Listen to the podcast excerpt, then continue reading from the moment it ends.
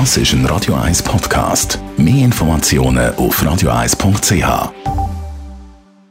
Die Morgenkolumne auf Radio 1 präsentiert von Autop und Stützliwösch. Seit über 50 Jahren Top-Service und Top-Autowösch. Achtmal in und um Zürich. Guten Morgen, Herr Ledergerber. Guten Morgen miteinander. Die Wahlen sind vorbei, wir haben es gemerkt, das Lärm ist ja so groß gewesen und der Pulverdampf hat sich immer noch nicht ganz verzogen, aber es sind doch einige Sachen passiert und gerade für schweizerische Verhältnisse ist das eigentlich ein richtiger Erdrutschsieg oder respektive eine Erdrutschveränderung gewesen. Der wichtigste Punkt zu diesen Wahlen ist für mich wirklich, dass da die Rechtsmehrheit, die vor ein paar Jahren gewählt worden ist und sich auch so gebärdet hat, dass die endlich gebrochen ist. Die sind ja antreten mit der Absicht und äh, mit dem lauthals verkündeten Ziel, dass jetzt da endlich mal Sachen sollen äh, reformiert werden in ihrem Sinn. Und man muss sagen, es ist nicht einmal halb so schlimm gekommen, weil es ist eigentlich gar nichts gelungen, fast nichts gelungen. Das Einzige, was passiert ist, und das ist eher tragisch gewesen, dass alle wichtigen Dossiers in Bern eigentlich blockiert worden sind, weil niemand hätte können gestalten, niemand hätte wollen etwas machen, man nur noch können die anderen äh, bremsen. Das gilt für die Rentenreform und so weiter. Es gilt aber auch insbesondere für die Europapolitik, äh, wo alle ihre Schuld tragen daran, mit Ausnahme vielleicht von den Grünliberalen, dass dort nicht mehr weitergegangen ist. Und das ist ein Thema meines Erachtens, wo sich auch die SP muss als beistreichen.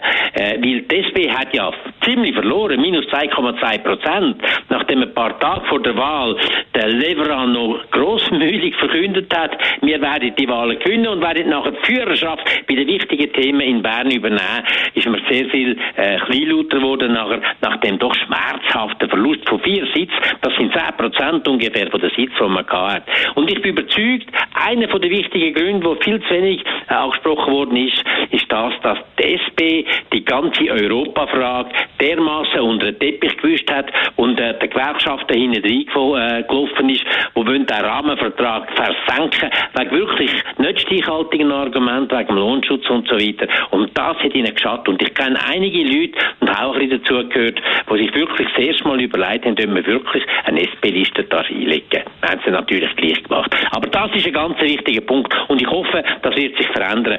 Bezeichnenderweise ist ja der Corrado äh, Pardini, der ein SP-Nationalrat der Berner und Gewerkschafter ist, äh, wo mit dem Blocher zusammen in der Arena auftreten ist gegen das Rahmenabkommen, der ist abgewählt worden. Das ist eigentlich ein starkes Zeichen.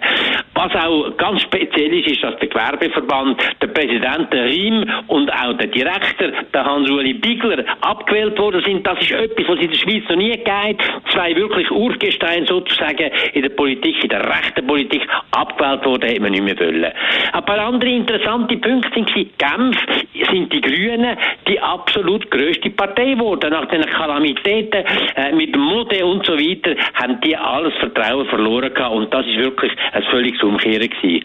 In Zürich, ganz wichtig, der Josic hat mit, Josic hat mit 60 Prozent, mehr als 60 Prozent die Wahl gewonnen, obwohl der Roger Köppel wirklich mit seiner unsäglichen Kampagne antreten ist und eigentlich eine lächerliche Figur und ein lächerliches Resultat abgeht. Er hat nicht einmal die ganze SVP-Potenzial können ausschöpfen und ist mit 29 Prozent der Stimmen ist er nun wirklich sehr abgeschlagen gewesen und kann nicht glücklich sein darüber. Ich erwarte, es wird besser. Die Meinung vom ehemaligen Zürcher Elmar Ledergäbe in der Morgenkolumne jederzeit zum Nachlesen auf radio1.ch. Die Morgenkolumne auf Radio 1.